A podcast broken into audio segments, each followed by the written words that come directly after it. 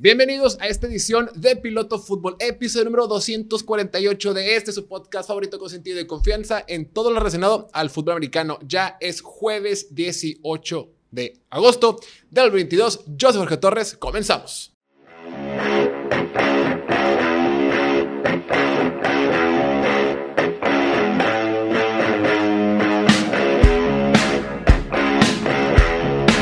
Ya estamos jueves, hoy tenemos partidos de pretemporada. La neta, qué chulada. Este fin de semana tenemos partidos de pretemporada. Hoy jueves, viernes, sábado, domingo, lunes. Ya, aunque sean partidos malitos, aunque nos aburran un poco, lo que sea, está padre tener partidos de fútbol americano y hay que disfrutarlo lo más que se pueda. Ya estamos a la vuelta de la esquina. La temporada ya está por iniciar. Hay que disfrutar lo que tenemos enfrente. El día de hoy, antes de iniciar, sí quería recordarles un par de anuncios o tres anuncios. De entrada, este sábado es el evento que vamos a hacer en vivo cubriendo el evento de Fantasy Mexicali. Va a ser en punto de las 9 de la noche, hora del centro de México. Y lo pueden seguir aquí a través de YouTube. Si nos está escuchando en Spotify o Apple Podcast o en cualquier podcast, eh, va a ser a través de YouTube. Ya está en nuestro canal el, el evento reservado. Es el mensaje número uno. Dos, ya estamos sacando mucho contenido de fantasy, pero el contenido de fantasy va a ser exclusivo para el, canal exclusivo de, de, Piloto Fútbol. Esto lo que con Gustavo. El martes subimos algo, unos tips del draft.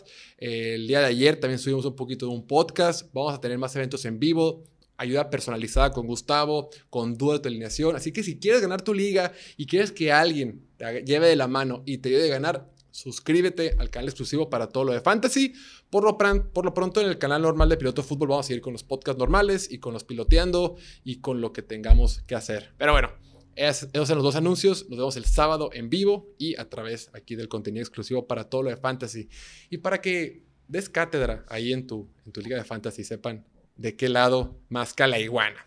Muy bien, el día de ayer, miércoles, tuvimos otro macro mega contratote en la NFL. Desde muy temprano llegaron los mensajes con la noticia de que le pagaron al safety de los Chargers, Derwin James. Un safety que yo creo que nadie tiene duda de lo talentoso que es. Recordemos que lo tomaron en la primera ronda del 2018 del draft. Fue la selección número 17 de aquel draft originario de Florida State. Es un super safety. Es el mejor safety de la NFL o el segundo, el tercero, cuarto vale gorro poner el orden. Yo creo que más bien está colocado entre el primer nivel de mejores safeties de la NFL.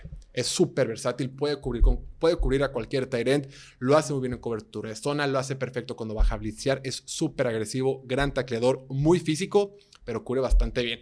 Si dudas de su cobertura, nada más basta recordar ese partido que tuvieron contra Kansas City que fue jueves por la noche, partido donde perdieron en tiempo extra eh, en el momento en el que sale Derwin James del campo por lesión, es cuando Travis Kelsey explota, Kansas City da la vuelta al, partido, Kansas City da la vuelta a la división y se meten en los playoffs un par de semanas después y los Chargers se quedaron en el camino. Es de las piezas fundamentales de esta defensiva, es un líder, es muy talentoso y se le tenía que pagar. Estos últimos meses había estado fuera, decía que era un hold in, o sea, por lo general los jugadores cuando, cuando quieren que les paguen, hacen el famoso hold out, ¿no? Que no se presentan a entrenar ni las, instalaciones del training camp, ni nada de eso. Derwin James hizo un holding en el sentido de que sí se presentaba, pero no entrenaba. Decía, hey, aquí estoy, pero no voy a entrenar hasta que me den mi dinero. Y así fue como Tom Telesco y los Chargers, Tom Telesco es el gerente general, lo hicieron el safety más pagado en la historia del fútbol americano con un contrato de 76.5 millones de dólares por cuatro años, rebasando a Minka Fitzpatrick, el safety de Pittsburgh, que le acaban de pagar hace, unos, hace poco tiempo. Es interesante, además de que en el total, bueno, además de que el promedio anual, que es de 19.1, 19.1 millones de dólares, son 700 mil dólares más de lo que le pagan a Minka Fitzpatrick el año. El garantizado el ganancia es de 42 millones, 6 millones más que lo que le pagan a Minka Fitzpatrick. Entonces, es un contrato más, más grande en el monto total, más grande en el promedio y más grande en el monto garantizado. Bien, bien merecido, pero lo comentábamos, es un jugador que es indispensable para los Chargers, para esa defensiva, es indispensable cuando está en el campo, como en ese partido contra Kansas City, pero cuando se lesionó hubo problemas y es el problema con Derwin James, ha tenido broncas con lesiones. Si se mantiene sano, es ideal, es excelente, es perfecto, casi perfecto, pero cuando no está sano, que ha sucedido bastante, es el gran problema. Aún así, este equipo le tenía que pagar. Y qué bueno que lo hicieron, le tenían que pagar. Es lo que pasa cuando tienes un quarterback novato, perdón, que tienes un quarterback en su contrato de novato. Cuando tienes un quarterback en tu contrato de novato, por definición es barato. Y si ya es tan talentoso, si es tan, si es un robot gigantesco increíble como lo es Justin Herbert, a a un precio tan barato, eso te permite pagarle al resto de tus jugadores. Y por eso este equipo le ha estado pagando tantos jugadores en la línea ofensiva y jugadores en la defensiva. Y le pagaron JC Jackson, Khalil Mack, eh, Joey Bosa, Derwin James, Mike Williams. en la ofensiva, Mike Williams, Kian Allen, Corey Linsley el año pasado, Merck el año pasado y demás. Austin Eckler. O sea, tengo un la posición más cara la tengo cubierta con un contrato barato de novato y así puedo pagar a todos los demás. Y ahorita Chargers tiene los mejores rosters de la, de la NFL y es su manera de decir, hey, aquí estamos, aquí estamos, vamos a competir y queremos ganar la división y queremos llegar muy lejos a los playoffs esta temporada. Bien por los Chargers, bien por Derwin James, que ya va a ser millonario a sus hijos, a sus nietos y ya no se va a preocupar por pagar la renta muy bien, habiendo dicho eso, esta semana publicamos en Instagram, si no siguen en Instagram lo pueden hacer, arroba pilotofútbol, nos encuentras en todas las redes sociales como arroba pilotofútbol, Instagram, TikTok, Facebook, Twitter, YouTube, Twitch, em, en los podcasts, en todos lados estamos como piloto fútbol. Y esta semana lanzamos, hicimos una convocatoria a que nos hicieran preguntas. Llegaron muchísimas preguntas, les agradecemos de verdad, muy buenas preguntas. La verdad estoy muy orgulloso eh, de la audiencia que tenemos en Piloto Fútbol porque cada vez Neta, cada vez llegan mejores preguntas.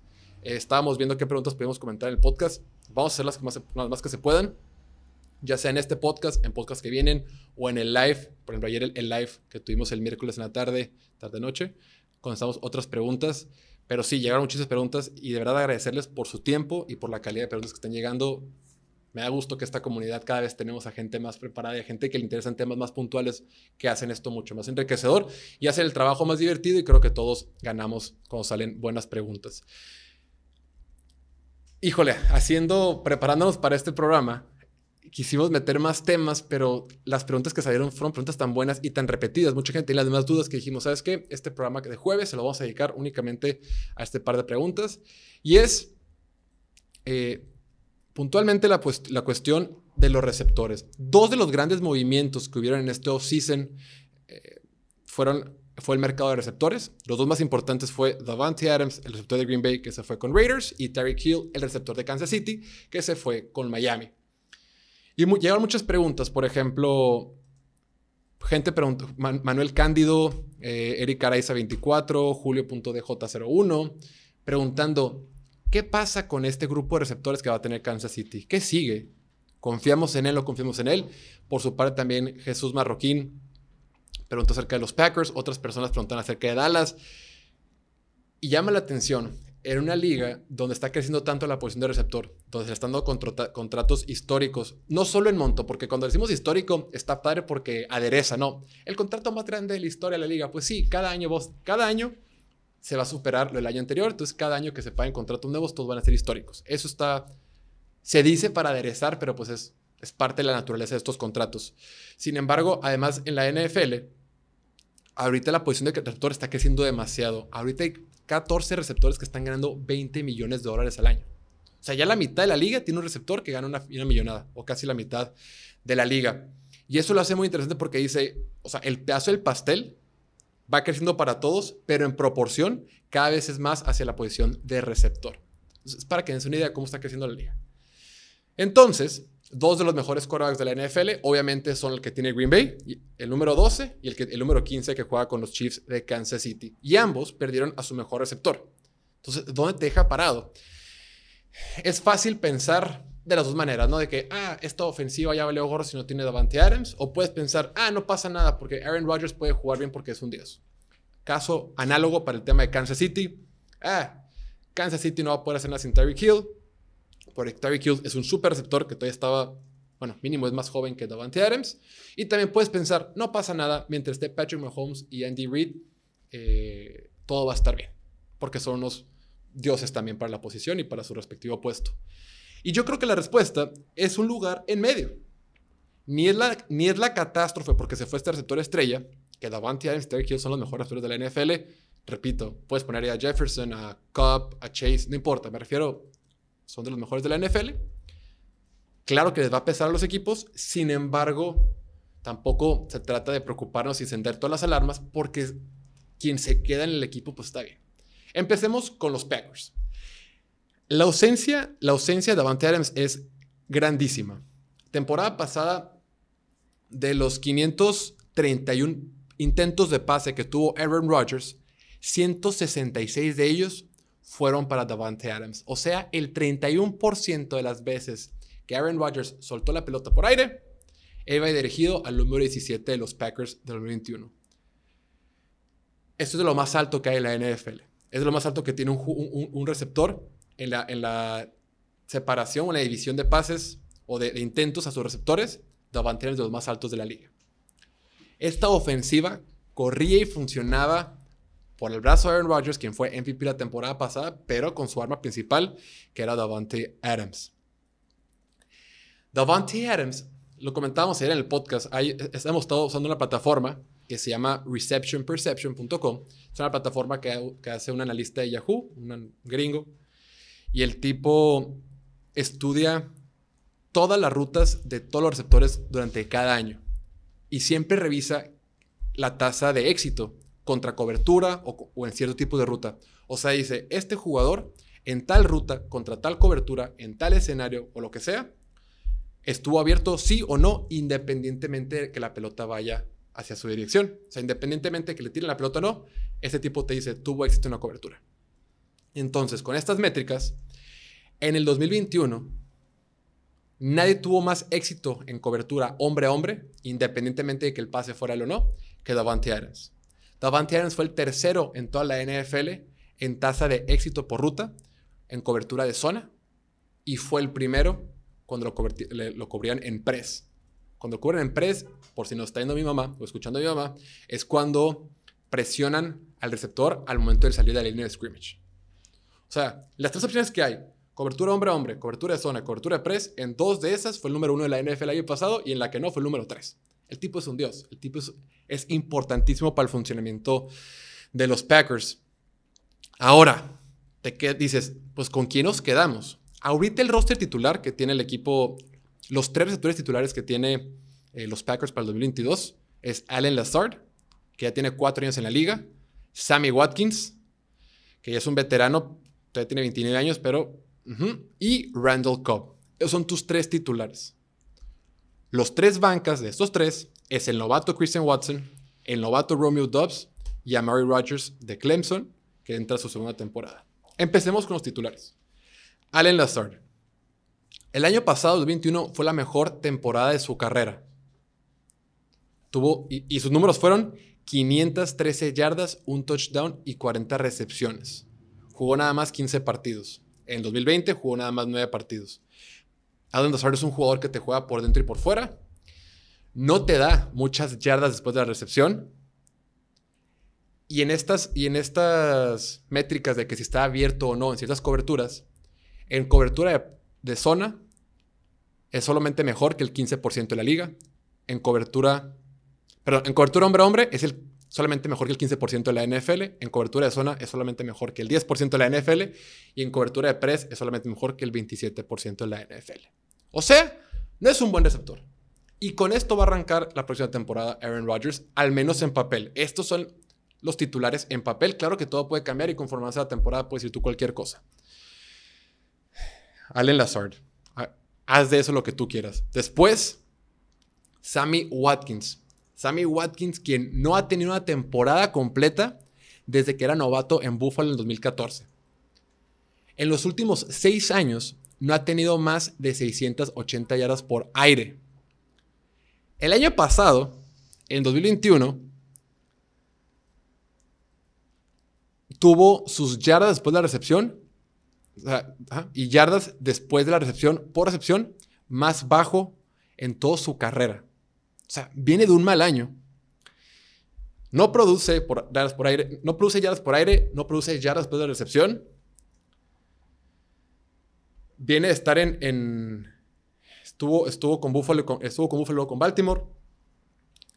Juega por dentro y por fuera, pero cuando empezaba su temporada jugaba más por fuera. Entonces yo creo que ahorita que en su temporada con Kansas City, perdón, con, con, Packers, Perdón, estuvo con Kansas City y con Buffalo. Yo me imagino ahorita con, con, con los Packers lo va a hacer un poquito más por fuera. Porque el otro receptor titular es Randall Cobb. Randall Cobb cumple 32 años la próxima temporada.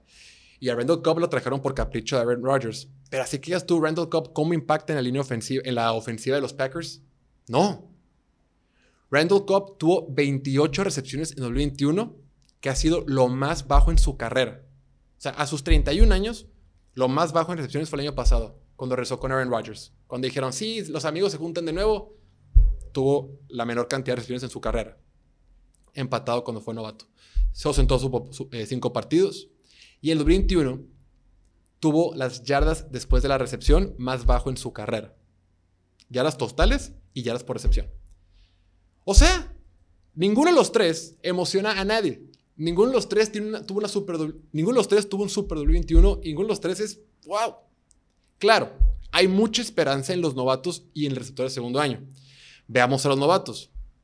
Christian Watson, a quien tomaron la segunda ronda el año pasado, fue, eh, en colegial, de los cuatro años que estuvo con North Dakota State, su mejor año fue el año pasado, el 21, donde tuvo 740 yardas. En el 2020 tuvo 14 recepciones. O sea, en el 2020 solo tuvo 14 recepciones y tuvo 6 pases que se le cayeron. Han dicho que en los entrenamientos, aparte de que ha estado lesionado la rodilla y estuvo ausente, ahorita ya está entrenando, pero han dicho que se le han caído balones, que no ha estado tan bien, que no ha sido el mejor novato hasta ahorita, o mínimo no el preferido de Aaron Rodgers, a pesar de que es el que toma en la segunda ronda. El favorito ahorita de Aaron Rodgers es Romeo Dobbs, a quien tomaron en la cuarta ronda de la Universidad de Nevada. Y aún así, Aaron Rodgers ha hablado mal de Romeo Dobbs. Dice que a veces no corre bien la ruta, dice que se le caen los pases.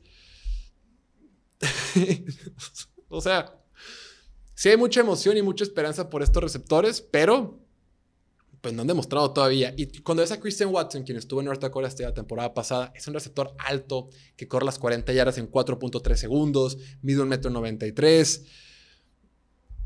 Pero pues, ¿qué onda? o sea, no está jugando bien.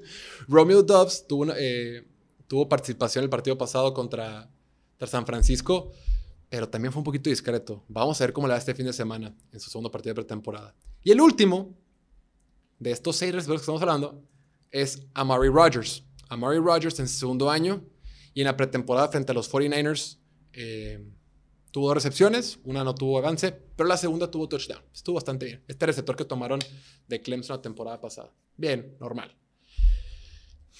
Conclusión. Sí estamos en problemas. Creo que el caso puntual de, Packers sí estamos en problemas. Pero a ver, entiendo que no hay muchas opciones en la, en ofensiva, pero por ejemplo, regresa su tight Robert Tonian, que la temporada pasada se perdió la mitad, se perdió media temporada, la temporada regresa. Ok, ya tiene su tight La línea ofensiva va a ser igual o puede que sea hasta poquito mejor. Si regresa Josh Myers en el centro, si regresa David Bakhtiari, que quién sabe qué pase, que parece que sí va a ser él, o que a lo mejor va a ser Josh Nickman, como que no han definido bien qué va a pasar ahí. Si regresa Bakhtiari, la línea ofensiva del 2022 va a ser mejor que el 2021. Entonces, eso es positivo. Los corredores siguen siendo los mismos, tienes mejor línea ofensiva, ya ves a tu tight end. Y la defensiva que tiene Green Bay para esta temporada es mucho mejor que la que tiene el año pasado. Aquí lo hemos comentado hasta el cansancio. Esta defensiva tiene todo para ser número uno de la NFL en 2022. O sea, si estamos en Broncos, el grupo de receptores sí es peor que el año pasado. Eso es obvio. Además, tampoco está Marquez Valdez Scandling, del que no hemos hablado. Y el tipo tuvo 55 recepciones el año pasado, que son el 10% de los pases de Rodgers. O sea, 31% de Davante Adams más 10% de MVS. El 40% de los pases que tiró el año pasado Aaron Rodgers es para jugadores que ahorita están en otros equipos. Uno está en Raiders y otro está en Kansas City.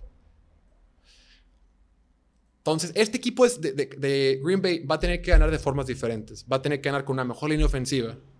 Va a tener que ganar con una mejor defensiva. Y lo importante y lo positivo es que los dos mejores años de la carrera de Aaron Rodgers los dos mejores años donde ha ganado MVP en 2020 y 2021 ha sido de la mano de Matt LaFleur. La combinación que ha tenido Matt LaFleur con Aaron Rodgers ha sido increíble y eso se mantiene. Mejoran en diferentes lados, mejoran en la línea ofensiva, si todo sale bien, mejoran en la defensiva y la cabeza que le ha ayudado a complementarse a Aaron Rodgers para que tenga sus mejores temporadas después de la ayahuasca también. Siguen ahí. Entonces, por los sentidos, en ese sentido estoy un poquito tranquilo. Además, ya tenemos un ejemplo de un partido donde Aaron Rodgers no cuenta con, con Davante Adams y tampoco cuenta con Marquez.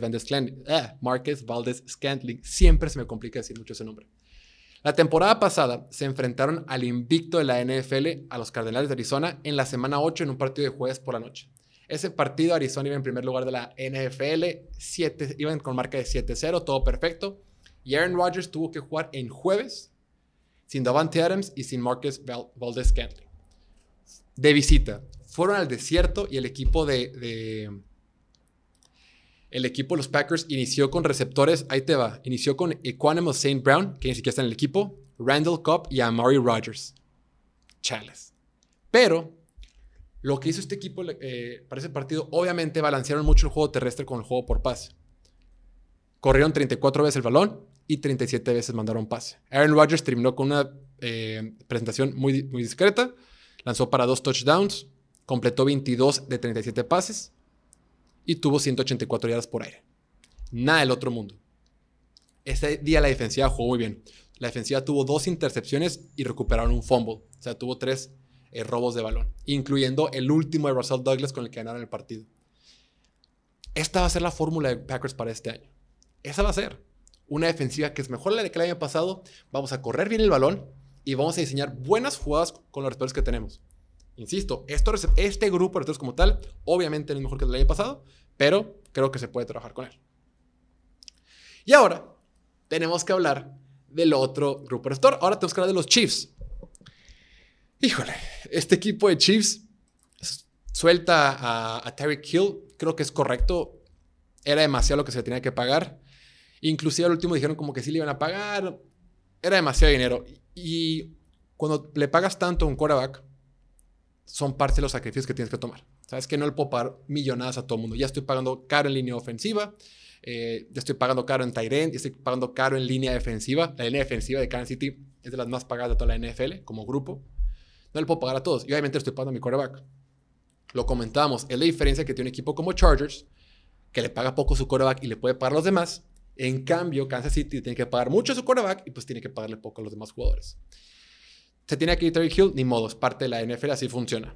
Terry Hill viene a tener una buena temporada, la jugó completa frente al último partido que fue contra Denver en la semana 18, pero ya no contaba. En realidad, Patrick Mahomes en sus cuatro años de carrera solo no ha tenido a Terry Hill en 2019, donde no estuvo con los cuatro partidos. Pero Terry Hill, pues, ¿qué te voy a platicar yo de Terry Hill? Pues es una bestia. Ahí te va un dato. Con esta página de Reception Perception, que mide qué tantas veces está abierto el receptor o no, Terry Hill es el receptor número uno en toda la NFL en tasa de éxito cuando corre una ruta vertical, o como se conoce en la NFL, la ruta 9. La ruta 9 es cuando corres derecho. Pase profundo, derechito, ruta 9. No hay nadie que esté permanentemente más abierto que, que Tyreek Hill. Patrick Mahomes, por su parte, es el quinto quarterback en la NFL con más yardas por pase en intentos que son superiores a las 20 yardas. Y tiene la octava mejor calificación, de acuerdo con Pro Football Focus, en ese tema. O sea, a Patrick Mahomes le gusta lanzar profundo. Y ya no está zona principal. ¿Quiénes son los receptores que tiene ahorita Patrick Mahomes? Marquez Valdez Scandling, Te lo puse el nombre, Marquez Valdez Scandling, Nicole Hartman y Juju Smith Schuster. Atrás de ellos está Sky Moore, el novato que tomaron la segunda ronda con la selección número 54 del draft, que a mí me encanta. Está un tipo que se llama Justin Watson, si no lo conoces no te preocupes, y otro tipo que se llama Doris, Doris Fontaine, o Fountain, como se diga. Si no lo conoces no te preocupes, ahorita hablamos de él. Entonces, ese juego vertical obviamente le va a hacer falta a, Patrick Mahomes. Y también el tema de las yardas después de la recepción.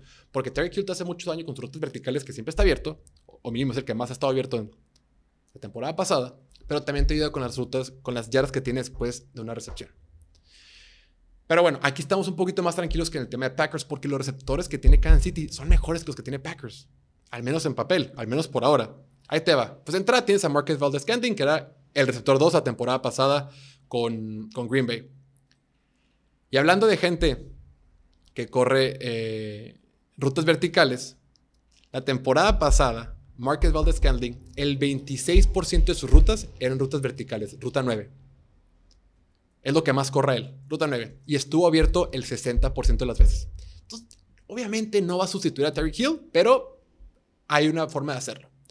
Después está Michael Hartman, que es un velocista, es de los jugadores más rápidos de la NFL que te puede dar de diferentes maneras. Va a tener que tener un rol mucho más significante para este 2022. Estuvo lesionado el día de ayer, el miércoles salió que salió a la práctica, parece que no es grave, pero pues salió, salió a la práctica.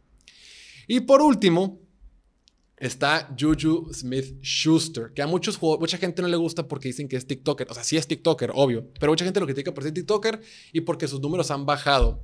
Desde que tuvo su super año en el 2018, que fue seleccionado al Pro Bowl y toda la cosa, y fue cuando todo el mundo lo conoció, no ha vuelto a rebasar las de mil yardas por aire. Pero también recordemos con quién jugaba. Ustedes, si siguen este podcast de forma fiel, sabrán que aquí somos cero fans de lo que hacía Pittsburgh con el, eh, Big Ben. Era difícil que el Big Ben tuviera... Era difícil verlo jugar, era difícil que el tipo tuviera eh, buenos partidos, era difícil que buscara receptores. Apenas podía con su vida y querías que Juju Smith-Schuster tuviera buenas recepciones. Y tú me vas a decir, pues sí, sí le iba bien a Chase Claypool y Deontay Johnson, pero el estilo de juego de Juju, Juju es diferente al de los otros dos receptores. Aquí te va un dato. De acuerdo con esta página Reception Perception, Juju la temporada pasada fue el onceavo mejor receptor de toda la NFL en cobertura de zona siempre dicen, es que Juju no, puede separarse de sus, de sus, defensores y demás. Eso es cierto, en cobertura hombre a hombre no es tan bueno.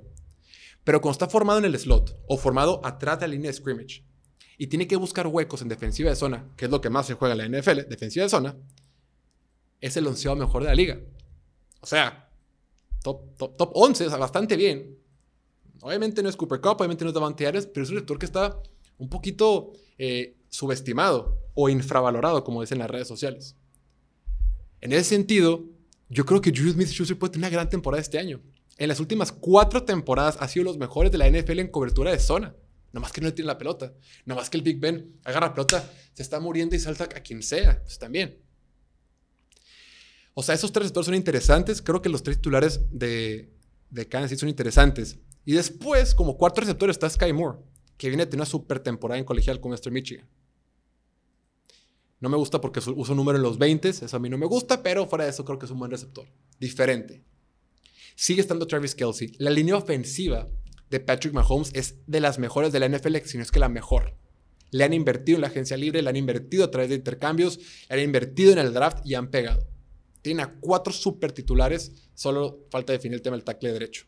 Pero fuera ahí tienes a cuatro super titulares y un tackle derecho funcional. La ofensiva está bien, Sigue estando Patrick Mahomes, sigue estando ya Andy Reid. Van a estar bien. Y además, el año pasado, Patrick Mahomes tuvo sus. Ahora que tiene buena línea ofensiva, tuvo su, su segundo mejor año en segundos para tirar. El año pasado tuvo en promedio 2.82 segundos para lanzar el balón, que es lo segundo más que ha tenido en su carrera. Sus cuatro años de carrera, tuvo su segundo mejor tiempo para lanzar. Y esta línea ofensiva ya se conoce mejor, ya tiene un año completo jugando juntos. Recordemos que el año pasado la línea ofensiva la renovaron por completo después del fiasco que fue el Super Bowl contra Tampa Bay. La defensiva yo creo que va a estar más o menos igual que el año pasado, normal. Pero en términos prácticos, esta ofensiva de Kansas City va a ser mejor. Va a tener mejor línea ofensiva que el año pasado. Sigue siendo Patrick Mahomes y los receptores son medianos. Entonces, cuando le pagas a tu, a tu quarterback 50 millones de dólares al año, o 45, lo que saques al monto, pues es parte de lo que va a tener que sacar la champa. Y sí lo están ayudando. No es como que le dijeron, te pagamos y hazle como puedas. No, te pagamos, te ayudamos lo más que puedas, pero no te puedo tener a Terry Hill para siempre. En fin, entonces, en términos prácticos, yo creo que esos dos equipos van a estar bien. Las ofensivas por aire no van a ser igual de productivas que el año pasado. Sin embargo, eh, no es la debacle para esos dos porque tienen otras maneras de apoyarse con su coraba, con sus coches y demás. En fin, hasta aquí le dejamos. Esto va a ser todo por hoy. No olviden suscribirse aquí al canal de YouTube, darle like, campanita, compartirlo y seguirnos en todas nuestras redes sociales. Ya lo saben, Instagram, Twitter, TikTok, Facebook, YouTube. Y nada, nos vemos el día de mañana en el podcast y el próximo video. Chao, chao.